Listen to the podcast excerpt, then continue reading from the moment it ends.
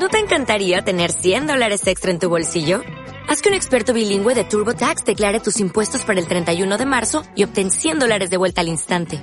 Porque no importa cuáles hayan sido tus logros del año pasado, TurboTax hace que cuenten. Obtén 100 dólares de vuelta y tus impuestos con 100% de precisión. Solo con Intuit TurboTax.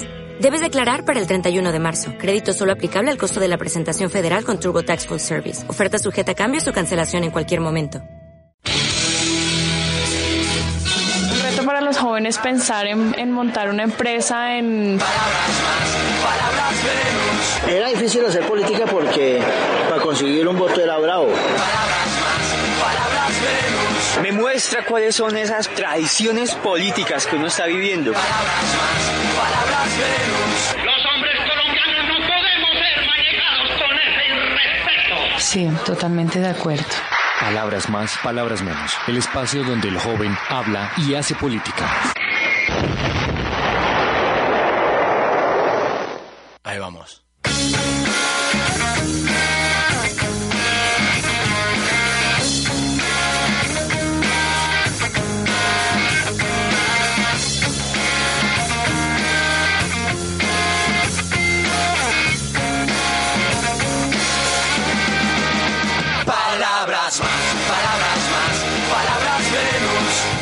Quiero saludar a todos los que nos dan clic en este momento en radioamigainternacional.com.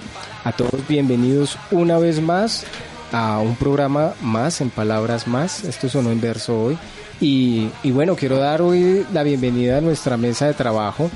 Eh, vamos a estar hablando un tema puntual sobre las drogas y la política que, y, y bueno, todo el contexto que esto conlleva. Y para ello hoy nos, nos acompaña Álvaro Prada, concejal de Bogotá. Álvaro, bienvenido a Radio Amiga y a Palabras Más. Bienvenido, Álvaro. Álvaro, bienvenido. Bueno, representante, qué pena, qué pena, representante.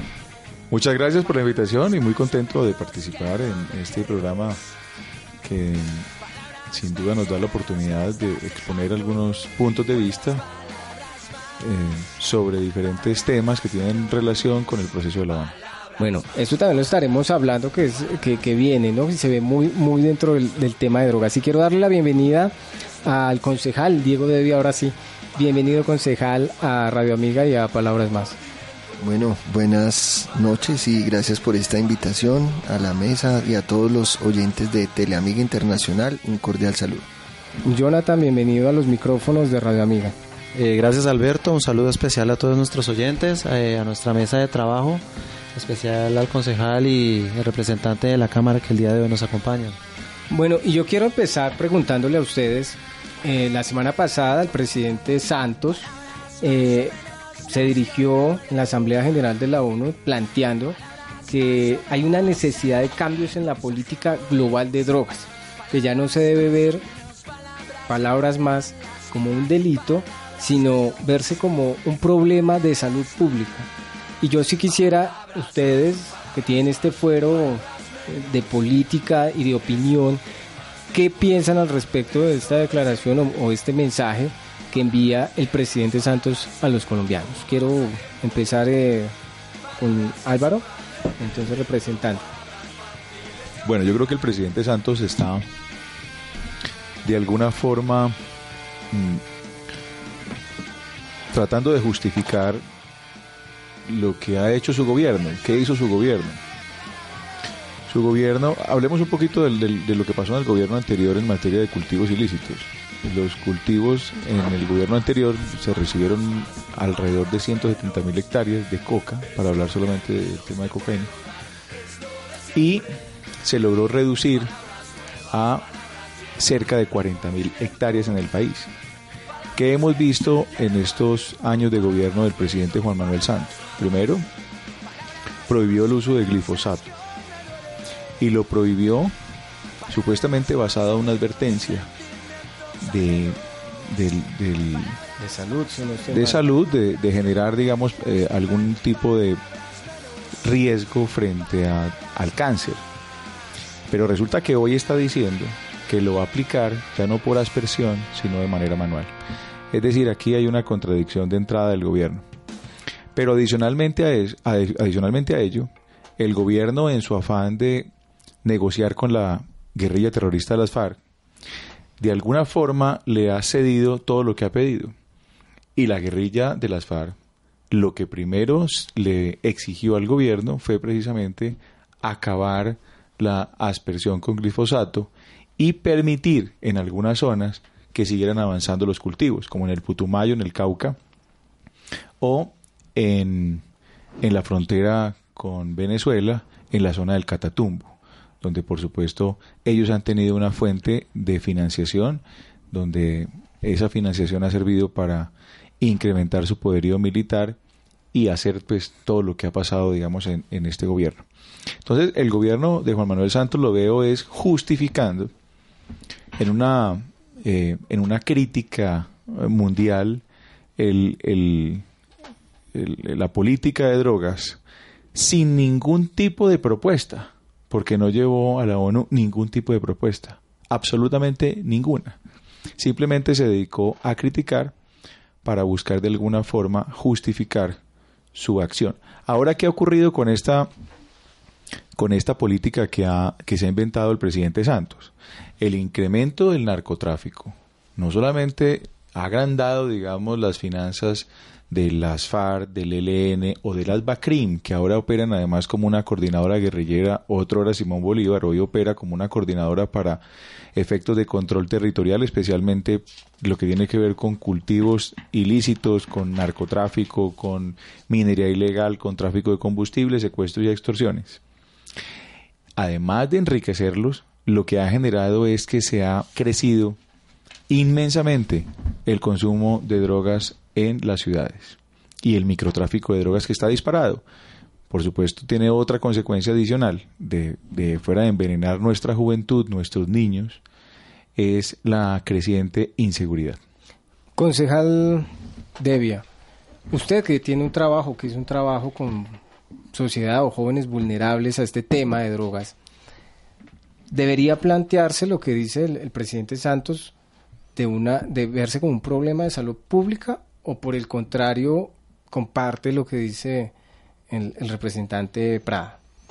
Bueno, pues yo primero que todo pues comparto lo que lo que dice el, el, nuestro representante Álvaro Prada. Yo veo veo varias cosas que es un mal mensaje el que está dando el presidente porque está dando un mensaje primero como que de, como que hubiéramos perdido ya la batalla y como que la salida fácil fuese la la legalización. Encontramos que lo que ha habido es un aumento de las hectáreas cultivadas, ¿cierto? Tengo aquí un, informes, por ejemplo, de Nariño, 9.000 hectáreas, Putumayo 4.500, Monte de Santander, lo que es Tibú 3.000, el Cauca, el Tambo 2.500 hectáreas, Putumayo 2.000, Guaviare 2.000, eh, Orito en Putumayo 1.600, Meta, etcétera. Entonces vemos que ha aumentado y entonces eh, si se aumenta entonces vamos a legalizar. Es, vemos ahora que, que la juventud sigue.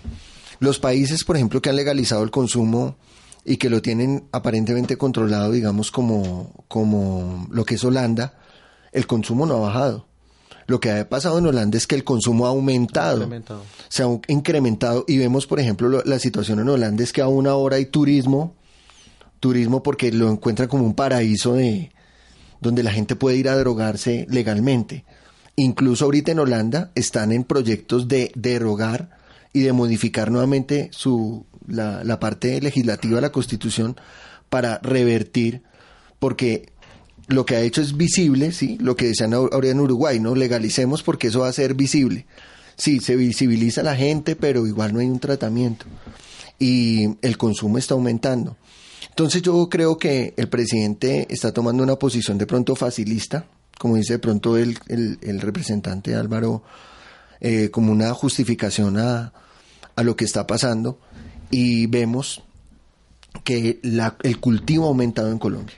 Vemos cómo en Colombia, a raíz de que se quitó el, el, glifosato, que para mí es como un requerimiento abiertamente de las FARC en la mesa, eso fue, viene de la mesa, eso no vino de salud, eso fue concertado, quitar, quitar el, el glifosato para que vinieran, para facilitarles su trabajo y vemos que si hubiera una voluntad de paz, pues yo creo que estaríamos bajando también de parte de las FARC, porque en lo que acabé de nombrar, Nariño, Putumayos, etcétera, son lugares donde que hay, encontramos que es presencia de las FARC. Entonces, como que no habla una cosa con la otra. Y, y el mundo está, yo pienso que no es el momento y es un mal mensaje para nuestros niños, para la juventud, para la familia. Es un doble moral.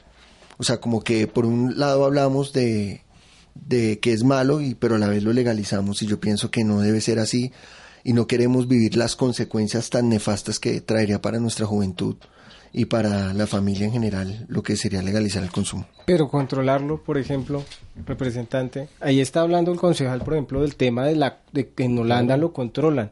No es mucho más fácil y que, en cierta manera, acá hago, digamos, una apreciación de lo que decía el presidente Santos y es, no es más fácil tratarlo como un problema de salud pública. Es que está, así está previsto y así se trata. Lo que fue a decir Santo allá es un refrito.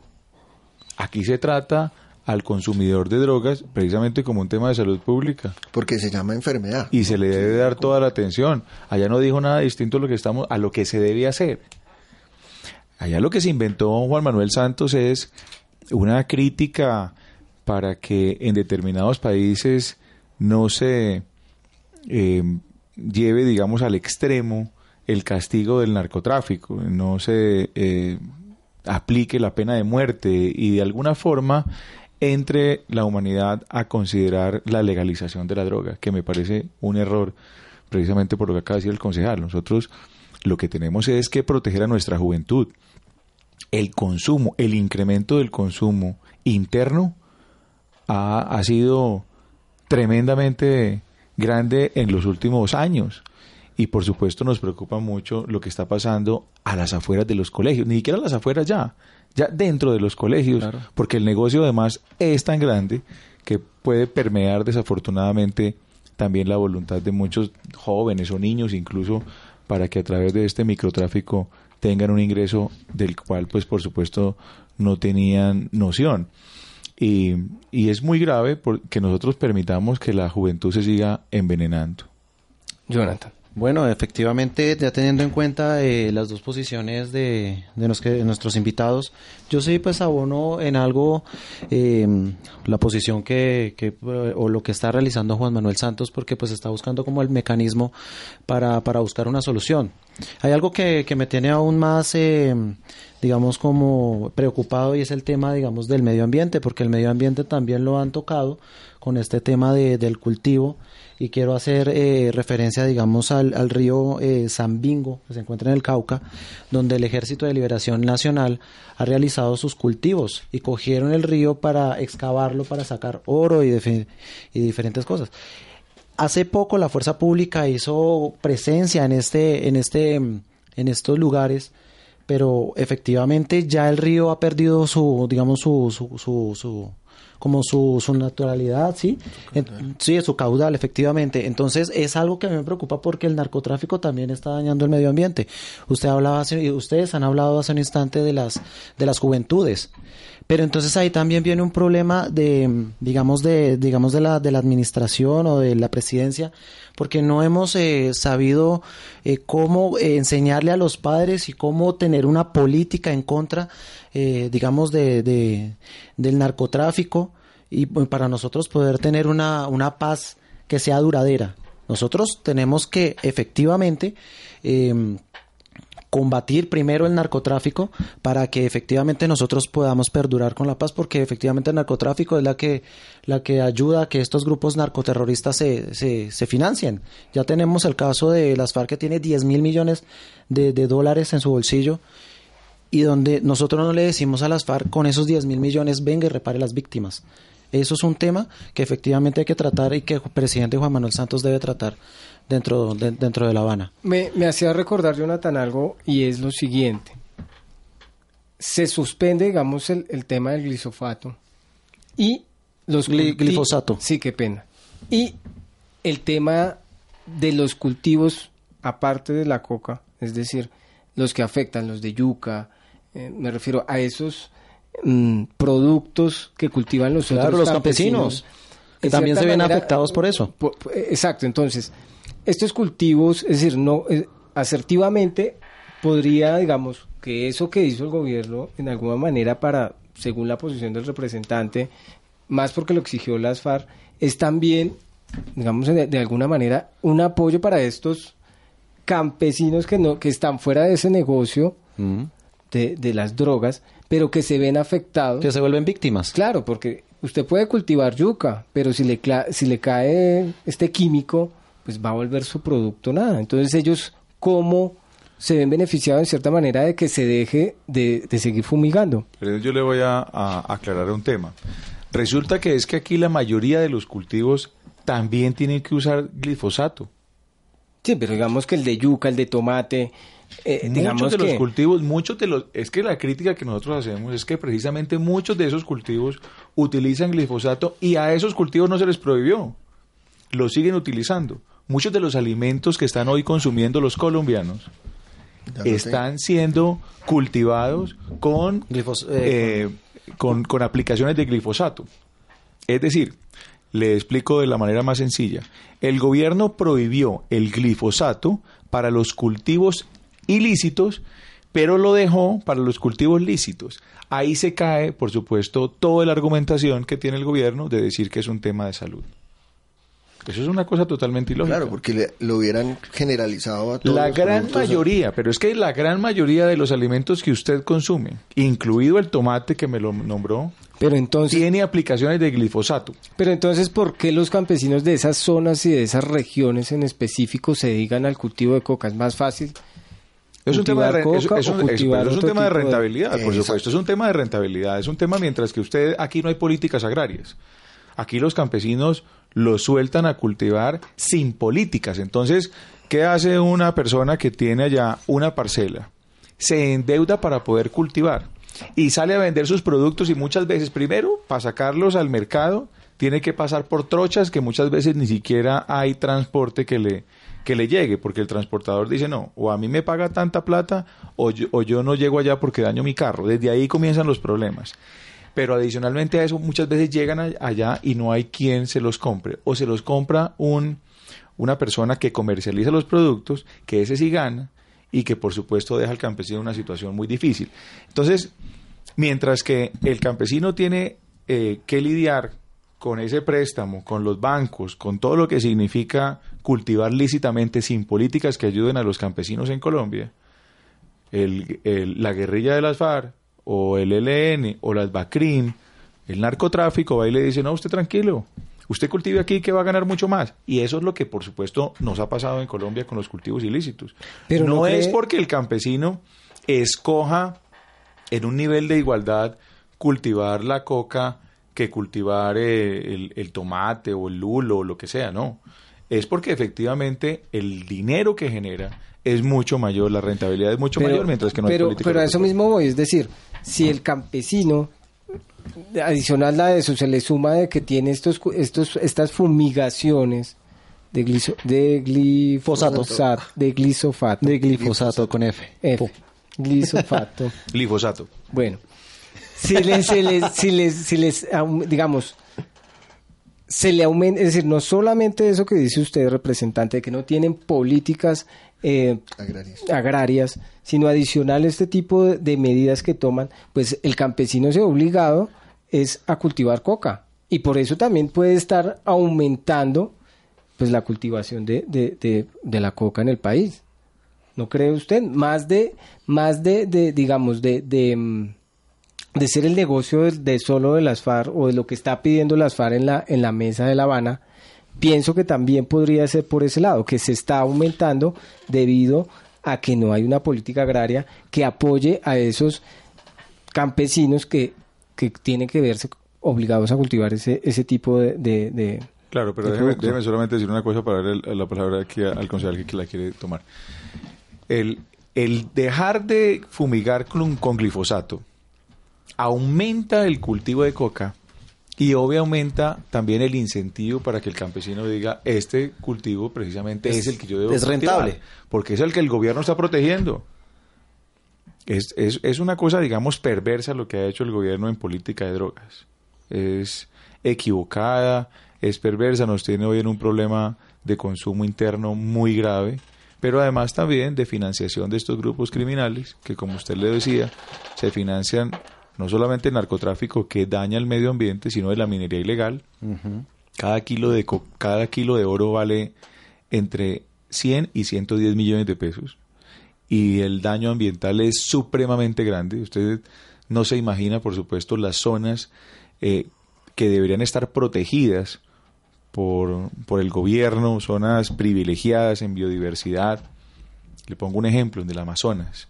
Ya en el Amazonas, si usted toma fotografías aéreas, ya hay unos parches en, en, en la selva, no solamente en la selva en la parte colombiana, sino en la parte peruana, en la parte brasilera, unos parches que han venido haciendo específicamente las FARC para desarrollar ahí una política de cultivos ilícitos, pero sobre todo de minería ilegal. Concejal.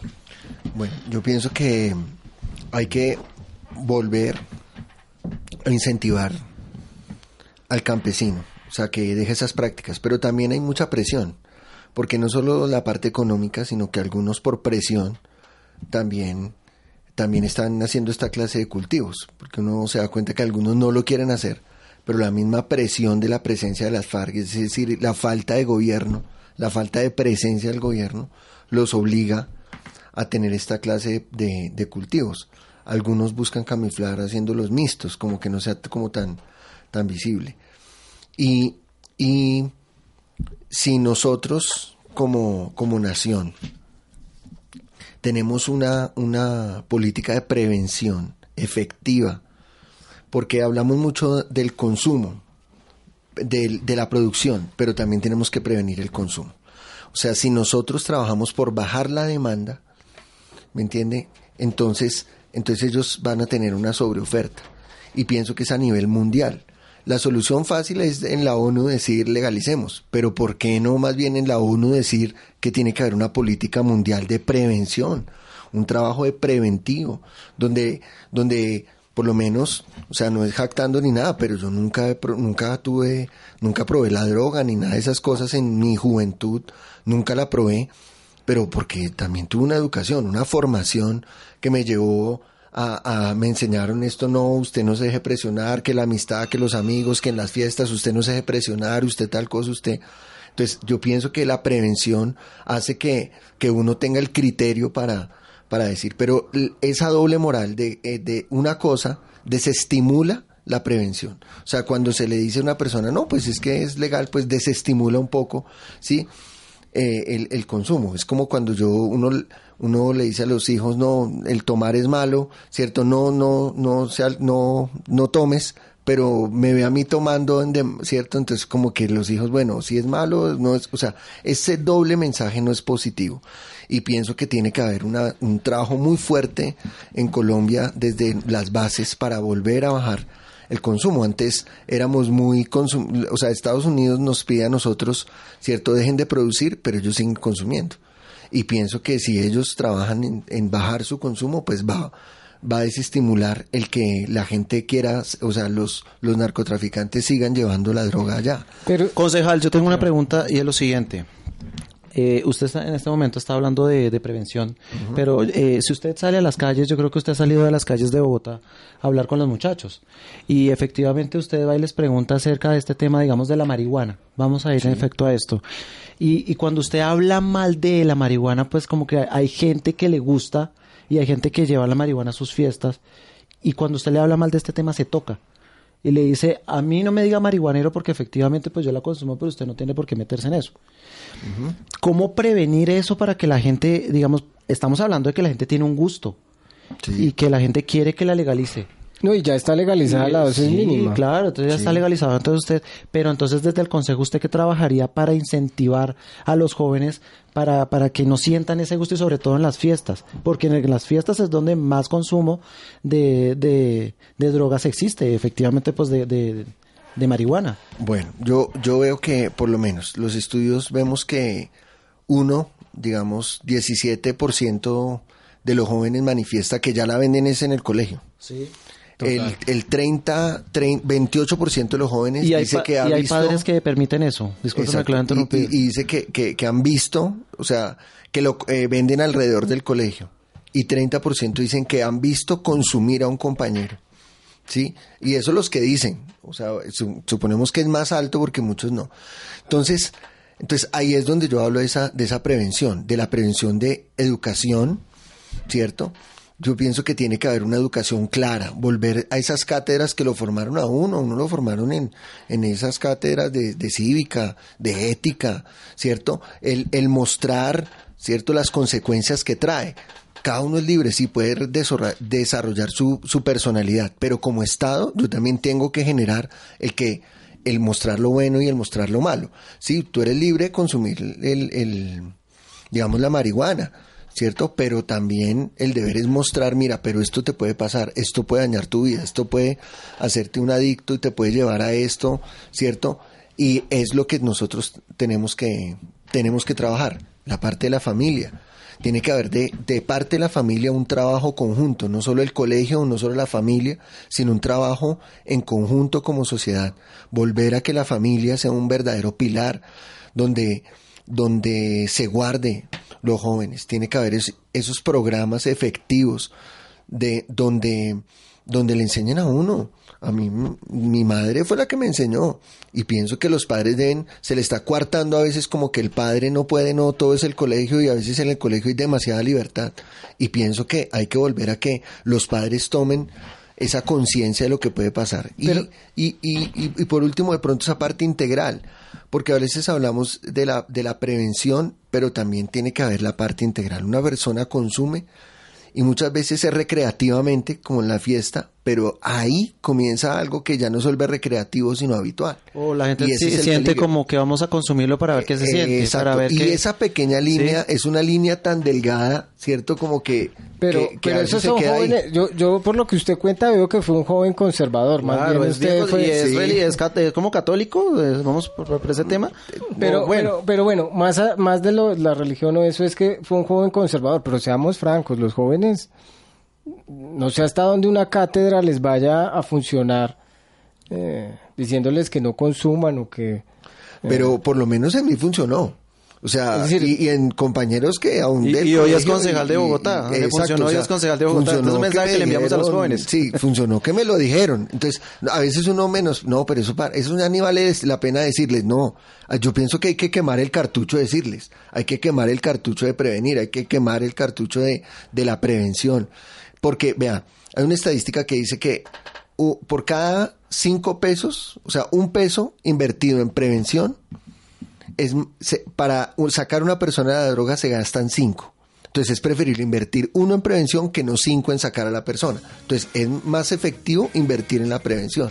Y pienso que es algo que nosotros debemos también evaluar y no menospreciar. Bueno, vamos a unos cortos. Tengo una pregunta para el representante Cuando regresemos, eh, hacemos la pregunta.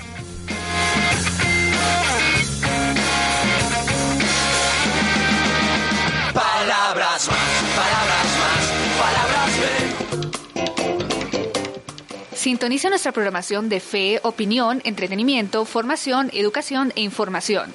Radio Amiga, somos la imagen positiva de Colombia. El sonido del son cubano. El bugalú. La pachanga. La charanga. La salsa moderna de Cuba. La salsa urbana. Y todos los subgéneros y sonidos originados de la música del Caribe. Aquí, en Para los Rumberos.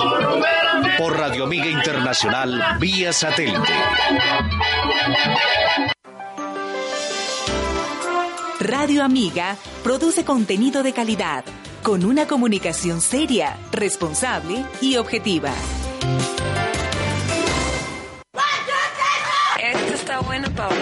Desde los cuatro puntos cardinales de la música,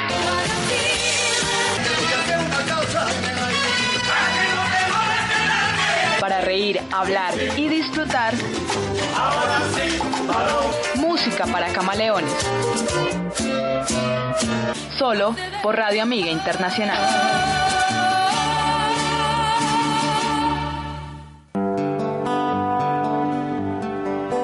La alegría de un el abrazo de un buen amigo, los primeros pasos de tu hijo, todos esos momentos que dan alegría a tu vida. Radio Amiga, para toda la familia, radio con valores.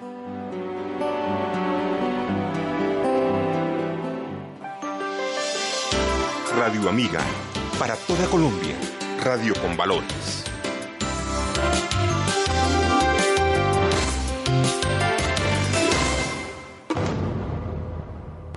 ¿A qué se compromete nuestro invitado?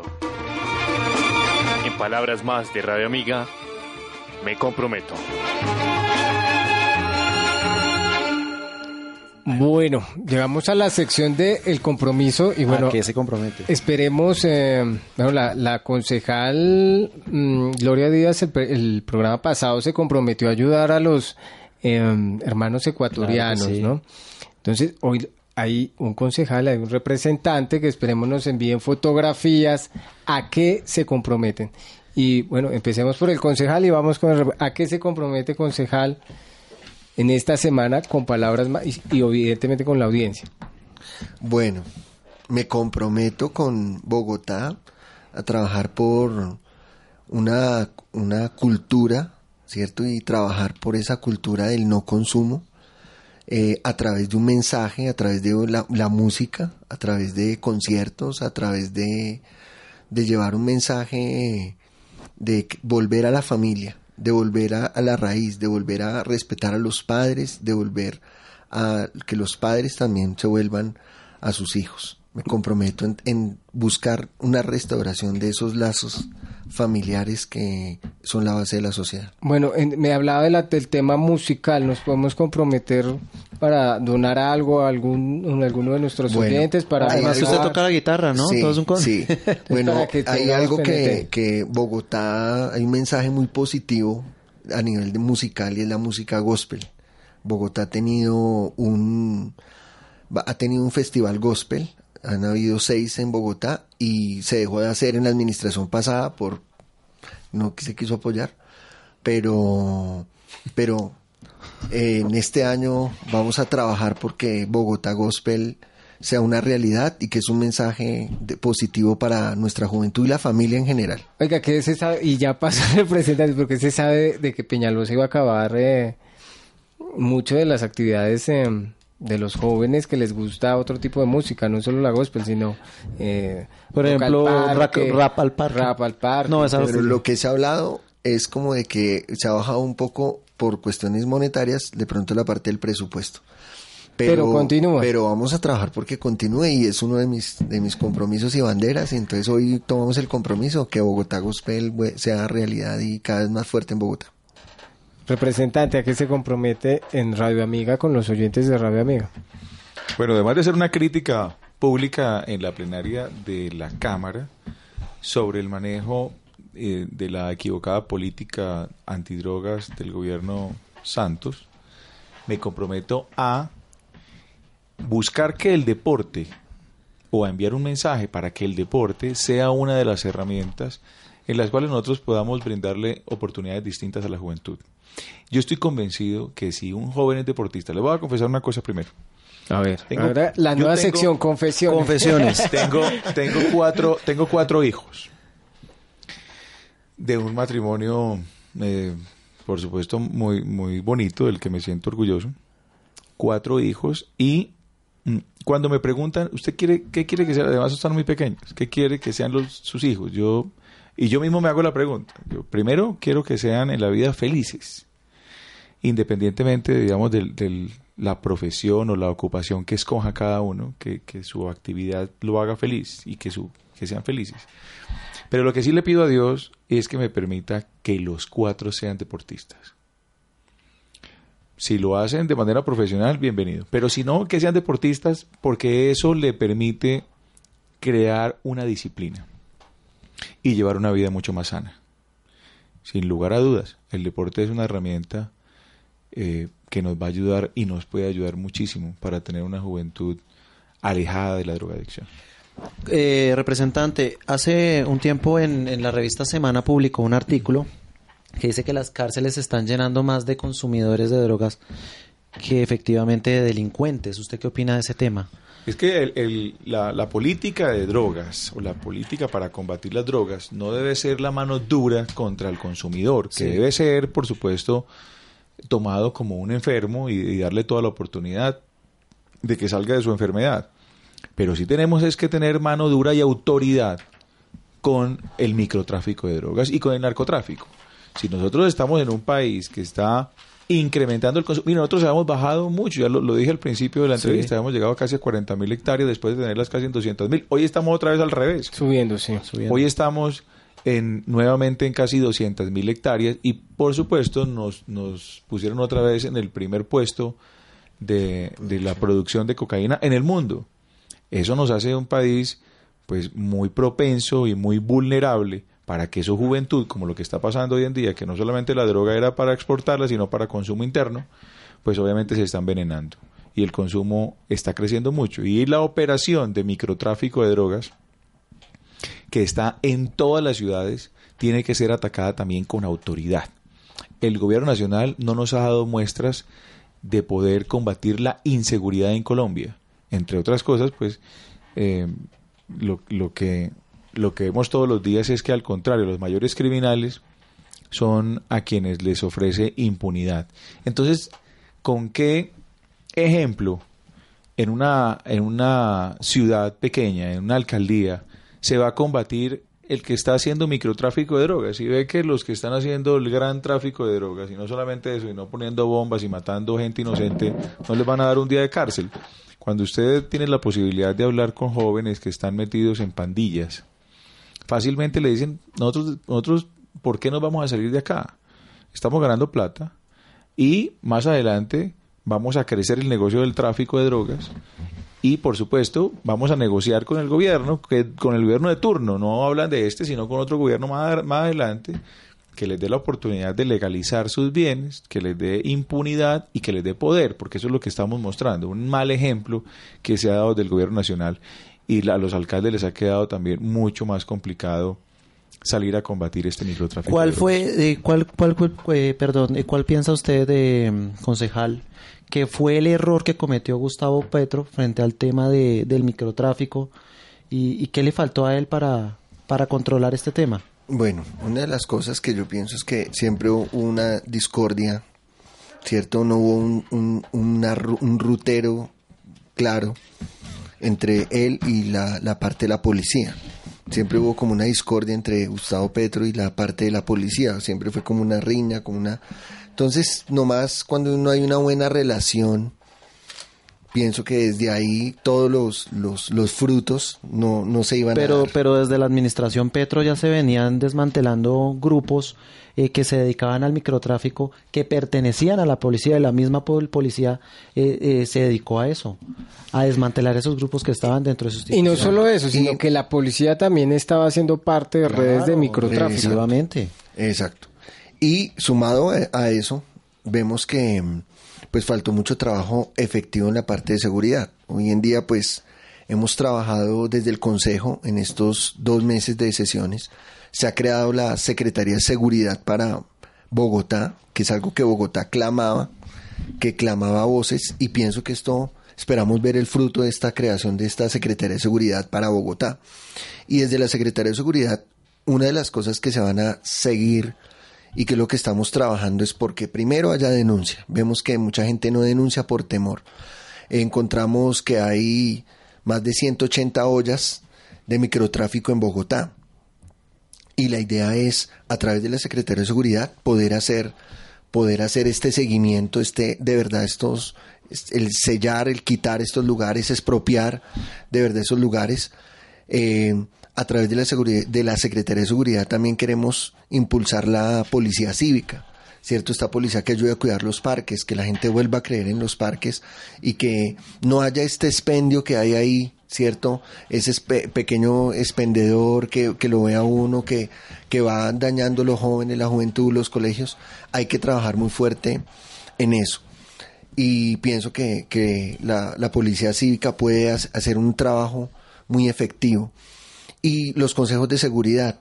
Eh, hemos hecho, digamos, en, este, en estos dos mesecitos, hemos hecho dos consejos o tres en diferentes localidades que yo he buscado generar, acercarme a la comunidad y la comunidad si quiere pero muchas veces le dan a uno, por ejemplo, al Consejo Bogotá, fue un señor, vea, esto es lo que pasa, no quiero decir el barrio, bueno, por seguridad, me dijo, vea, esto es mi localidad tal, vea, estas son los, las, las casas que están que son ollas, por favor haga algo. Sí, entonces pues uno como que se da cuenta de que la gente tiene un temor a la denuncia, un temor a la represalia, donde el policía va, cierto, los ahuyenta por dos horas y vuelven otra vez los mismos ahí, cierto, y, y si los vuelve y los ahuyenta y, y es ahí donde entra como que lo que usted decía, la misma corrupción a veces que genera en el policía, bueno, tome una parte y déjeme trabajar acá. Y, y pienso que hay que trabajar muy fuerte en eso, muy fuerte en una coordinación a través de las alcaldías locales, a través del alcalde mayor, y veo que hay una voluntad, veo que esa voluntad de trabajo, ¿cierto? A, a, través de la Secretaría de Seguridad, esperamos ver el fruto, ya hemos dado las herramientas al alcalde, desde el Consejo le aprobamos esa Secretaría, vemos que es algo positivo, y ahora pues vamos a hacer el control de que, bueno, que... que ¿qué se va a hacer? Pero no iría entonces en contravía esa política nacional a la, a la distrital. Claro, si tiene algo de contravía. No, no, Dice, lo porque, que hace Santos a lo que hace Peñalosa. No, porque Peñalosa lo que está haciendo es precisamente vamos a buscar combatir, ¿cierto? El, ese microtráfico, ¿cierto? Trabajar. Entonces no pienso que, que sea, se esté justificando. Eh, per, perdón, además yo voy a meter aquí la cucharada, como se dice. Donde Peñalosa y los alcaldes hagan lo que Juan Manuel Santos dice, ahí sí que viva el narcotráfico y que reine la drogadicción. Porque lo que está pidiendo precisamente es cambiar unas políticas para no penalizar a los narcotraficantes. Le está abriendo la posibilidad a las FARC para legalizar, obviamente, toda esta eh, andamiaje, toda esta empresa criminal que han creado a través del narcotráfico. No me cabe la menor duda que para allá va. Por eso se dio en el tema de los cultivos, por eso se dio en el tema de la seguridad y hoy en día, por supuesto, hay grandes extensiones territoriales donde no hay seguridad del Estado, donde las FARC son los dueños territorialmente del territorio. Y, y, sin duda ahí practican toda esta actividad criminal. Lo que ha hecho Juan Manuel Santos es crear allá una serie de compromisos en, en La Habana que tienen obviamente una repercusión en el tráfico de drogas. Mire lo que hizo en estos días, llevó a alias el Paisa a y, a Roy Barreras también. Que es una. Coloquémoslo, por favor. Que, bueno, usted está colocándolo, digamos. Eh, es que él dice que va a ser un peón. En, como en muy. Eh, igualdad de condiciones. Y a pesar que creo que, que Roy Barreras tiene todos los vicios de la clase política tradicional, no, no hay punto de comparación entre Roy Barreras y este criminal. Eh, que, que, iba a decir es que además controla gran parte del tráfico de drogas, al igual que los jefes y toda la criminalidad que han desarrollado a través de estos negocios. Entonces, eh, ¿cómo creen ustedes que van a abandonar el negocio? Porque Juan Manuel Santos obviamente les está creando allá o les, o les ha dado la palabra seguramente para poder legalizar sus bienes, que usted lo acaba de nombrar, eh, lo, lo acaba de mencionar, son 10.500 millones de dólares que dijo la revista Economist, que es una de las sí. revistas más importantes del mundo y que no significa otra cosa sino que las FARC tienen 31.5 millones de millones de pesos, ¿no? Una cantidad de plata que podría ayudar, también lo dijeron acá algunos de ustedes, a reparar las víctimas. Yo hice el ejercicio y dividí eso en la cantidad de salarios mínimos a los que tiene derecho una víctima.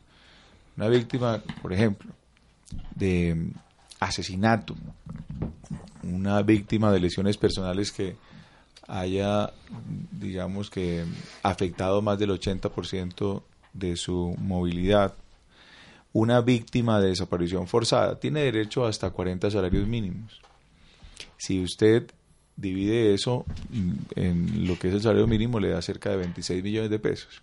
A los desplazados, si usted divide eh, los 17 salarios mínimos que le corresponden a una persona que se haya inscrito en el registro de desplazados después del 2008 le corresponden cerca de 11 millones de pesos.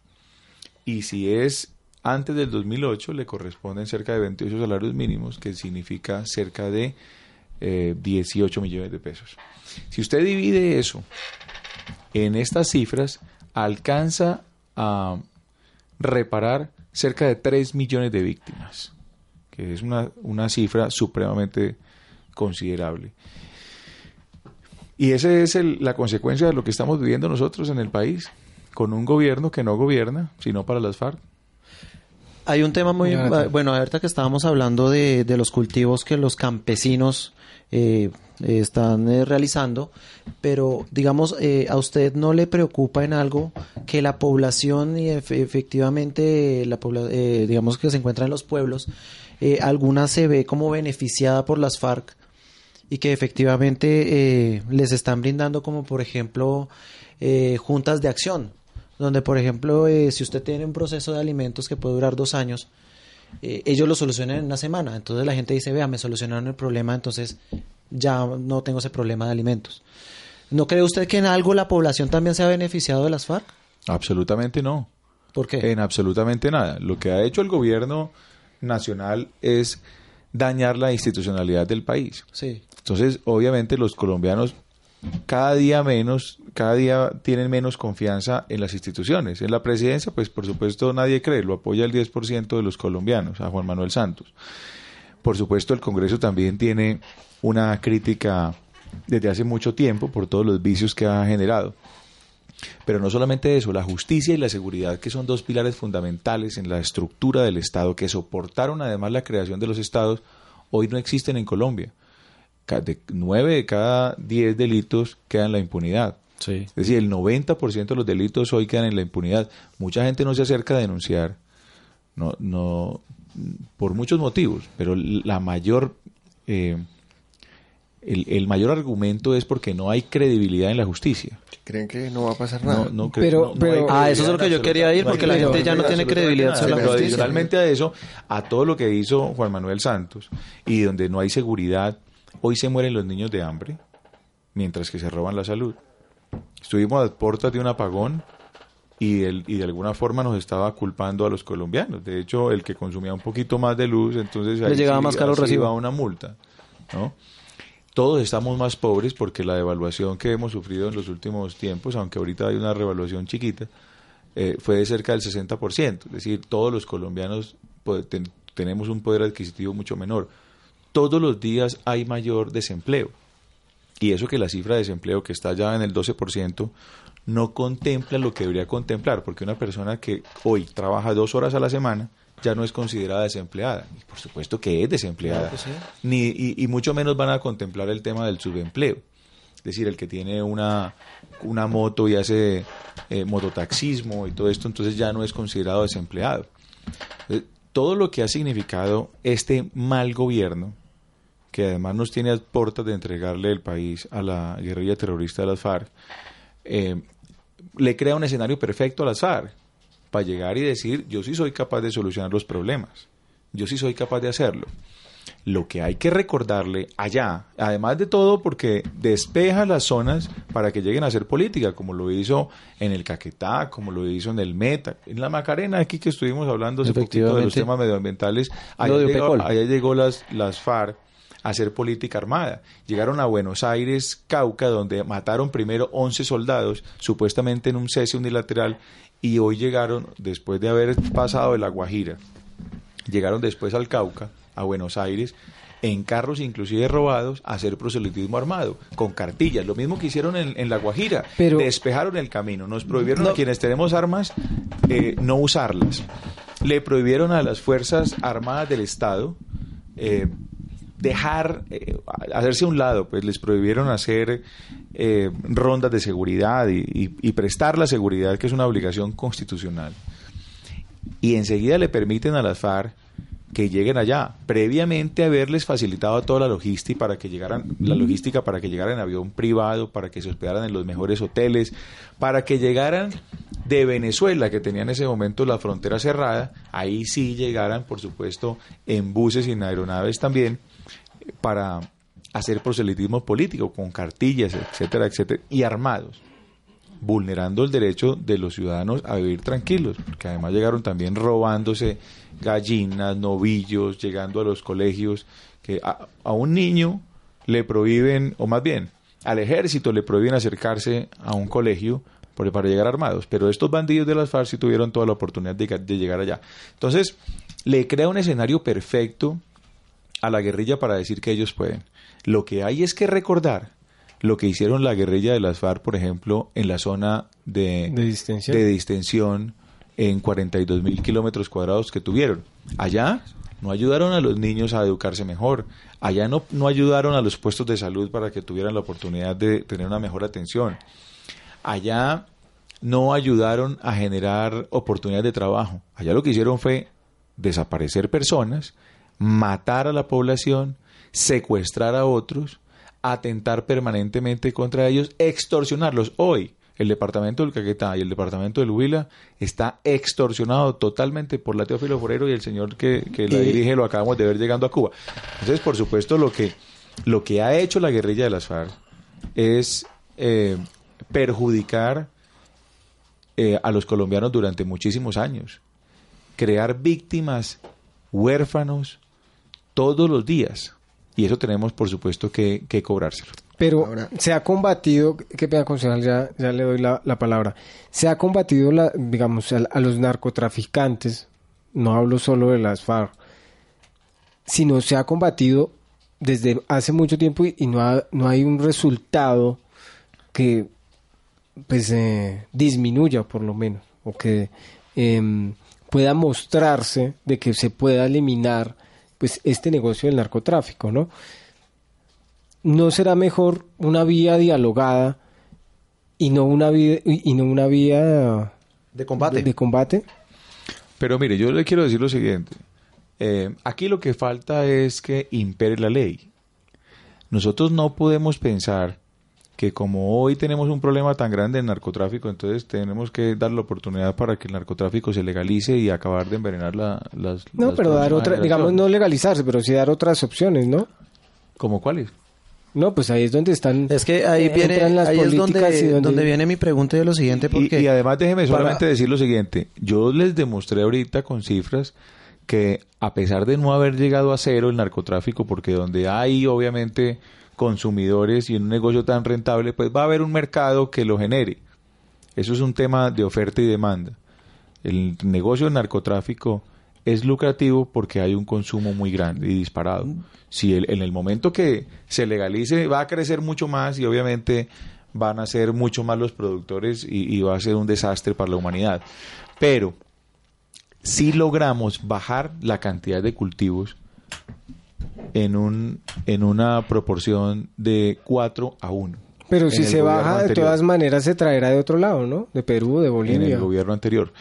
Pues hombre, yo creo que el, el tema del narcotráfico hay que trabajarlo de manera integral, hay que tener una comunicación permanente porque este es un delito transnacional, es un delito que, que afecta, digamos, a todos los estados y debe haber una, una cooperación permanente para dar con los narcotraficantes y buscar que ellos sean castigados, al igual que los que hacen la operación de microtráfico de drogas con autoridad. A ellos hay que mandarlos a la cárcel y como ustedes lo mencionaban, aquí muchas veces se sabe, en Bogotá lo decía ahorita el concejal, dónde están las ollas del microtráfico, quién las vende. Desafortunadamente hay una corrupción inmensa que de pronto ha sido también un factor que se ha opuesto para tener un mejor resultado, pero todo eso tenemos que acabarlo. Este, ah, bueno, es que quería, quería que hacerle una pregunta también para, para tanto para el concejal como para el representante y, y es bueno, bueno, no todo es tan malo. Y, y hago referencia a que, por ejemplo, se han combatido le- el, el clan Usuga, por ejemplo, ya han tenido algún resultado el, el gobierno Santos, pero por ejemplo, tanto el concejal como el representante, que es lo bueno que le aportan a, al presidente Santos, que es lo bueno que ha realizado, porque obviamente no hay un no como respuesta, algo bueno ha tenido que hacer.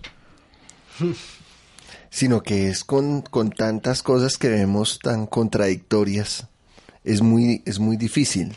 Sí, o sea, como que, como que eh, uno pudiese decir, eh, no, por ejemplo, muy bueno que, digamos, por lo del tema de hoy, podríamos decir, muy bueno que se quitó el glifosato por, por salud, pero a la vez de la otra cara es que se aumentó. Entonces, es muy difícil encontrar esos puntos como, como de pronto positivos, cuando vemos que el dólar ha aumentado, cuando vemos, cierto, que empresas, eh, inversionistas extranjeros están yendo del país, cierto, grandes multinacionales han ido en este tiempo. Entonces es como, como difícil encontrar, pero obviamente no se me viene ahorita, pero considero que Pero algunas un cosas punto, un punto. Concejal, ¿usted qué diría de lo bueno de Juan Manuel Eh, Santos? Oye, me pareció buenísimo esto de Juan Manuel. De la presidencia. Mm, No. eh, pienso. pero, o sea, lo que le digo es como, como, como hay cosas que no podría, pero por, el- por el otro lado, sí. Por ejemplo, Es el que- gabinete que nuevo Claro. que, que nombró esta semana. Eso ¿Alguno es asertivo o Positivo. no? Clara López, por ejemplo, y me imagino que va a ser asertivo para ustedes, ¿no? ¿Usted qué dirán? Pues es como tan... Sabemos que ahorita él, él está pues cuadrando todo para lo que él mismo ha dicho, ¿no? Para terminar lo de la paz. Entonces, lo mismo, uno puede decir, es un mensaje, todos queremos la paz, yo quiero la paz, pero quiero una paz. ¿No sin cree usted que él está buscando mecanismos para, para acordar, para hacer- Pero tener un buen el- proceso de eh, paz? Ahí lo que tú has dicho, o sea, el mecanismo cuál es, o sea, que entreguen los 10 los 10.500 los Y las armas. 10.500 millones de, de dólares para reparar las víctimas, entreguen las armas. O sea, yo soy de los que digo, o sea, el mensaje de la paz es bonito, pero cuando hay un arrepentimiento, es como la mujer o el hombre que le pide perdón al cónyuge, Y la- y la no "Perdóname por ser repetición". infiel, ¿cierto? Pero no la voy a dejar. Perdóname, bueno, entonces bórrala del Facebook, cambiémonos de ciudad. No, porque es que yo la quiero seguir viendo. Entonces no hay un arrepentimiento. Entonces lo mismo, o sea, cuando dicen no entrego las armas, no entrego el dinero, no, o sea, para mí entonces no hay un verdadera, verdadera eh, deseo de cambio. Sí, y es lo que, lo que yo, yo pido y creo que es lo que la gran mayoría de colombianos pide. O sea, listo, ¿quieren la paz? Amén. Pero entonces entreguen las armas, entreguen, ¿cierto? Entreguen el dinero, que haya una verdadera voluntad. Cuando tú hablas, eh, digamos, de que las FARC ha hecho algunas cosas buenas en ciertas regiones, ¿cierto? De alimentos o de cosas, lo que se ve no es lo bueno de las FARC, lo que se ve es la falta de gobierno, lo que se ve es el desgobierno, Es ¿cierto? decir la, que- la oportunidad que se les ha dado, ¿cierto? De tomar lugares que no deberían tomar, que las debería tomar es el Estado. Entonces ahí es donde nosotros, donde yo por lo menos de una manera, vemos que ahí es donde te- se debe trabajar, se debe trabajar porque el gobierno verdaderamente tome el lugar que le corresponde, tome el lugar que, que, que haga, ¿sí? Por lo menos es lo que, lo que yo creo. Cuando, volviendo un poquito al tema de Bogotá, tú hablabas algo aquí de Bogotá, por ejemplo, los CAMAT fueron cosas que, que hicieron un mal ambiente para, para Bogotá y, y desataron, pues como que se estuviera un poco, algunos percibieron como consintiendo el, el consumo en Bogotá y pienso que eso le hizo daño a Bogotá. La administración pasada le hizo, le hizo daño a eso cuando decían no, que que algunos decían no, es que Bogotá tiene que ser la Bogotá verde, ¿cierto? O sea, la Bogotá del consumo, o sea, eso es un mal mensaje para el bogotano, para nuestra juventud y pienso que eso también fue un error muy grave de la administración pasada cuando un CAMAT, dos mil millones de pesos ahí, más bien dos mil millones de pesos en, en, una, en, un, en, en prevención pienso que son más efectivos. Representante, ¿usted nos qué, quedan dos qué minutos rescata nomás. usted del gobierno de Juan Manuel Santos? Nada.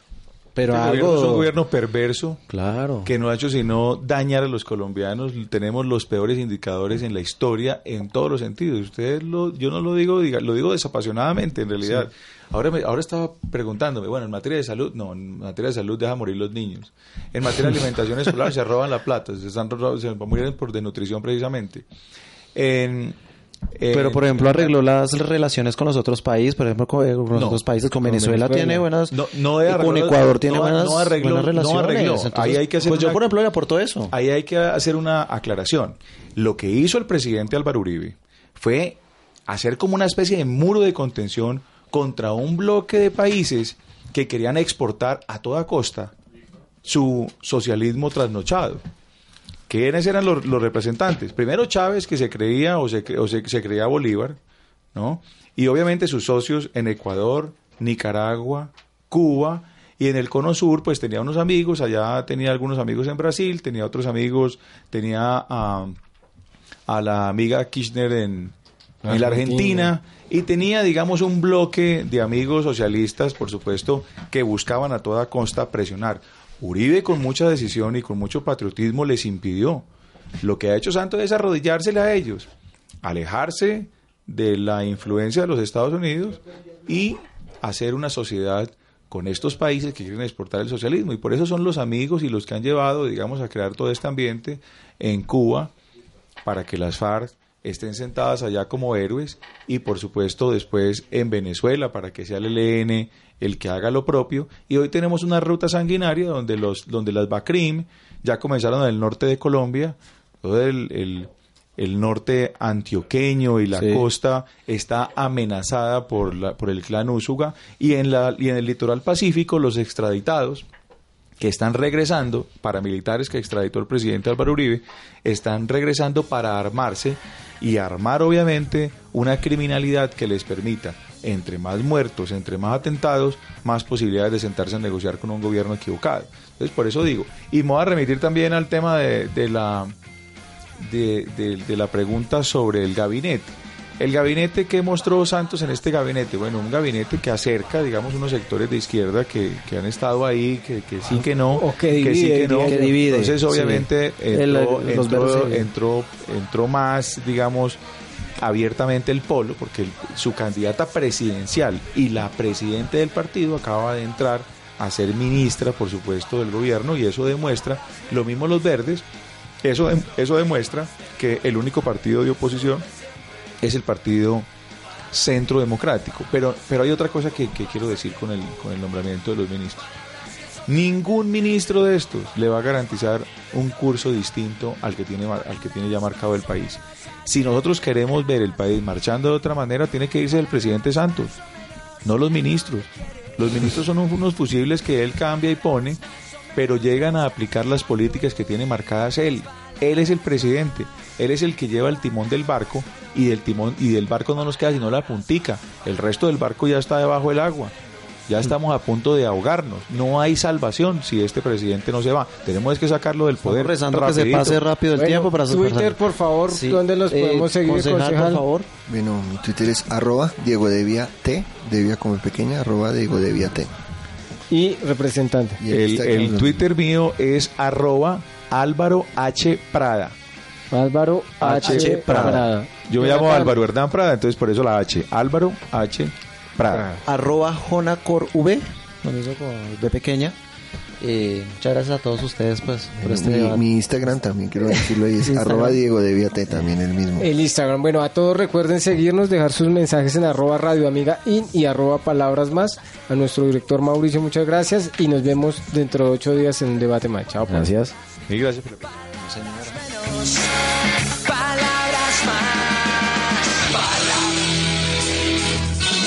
para los jóvenes pensar en, en montar una empresa en... Era difícil hacer política porque para conseguir un voto era bravo. Me muestra cuáles son esas tradiciones políticas que uno está viviendo. Los hombres colombianos no podemos ser manejados con ese irrespeto. Sí, totalmente de acuerdo. Palabras más, palabras menos. El espacio donde el joven habla y hace política.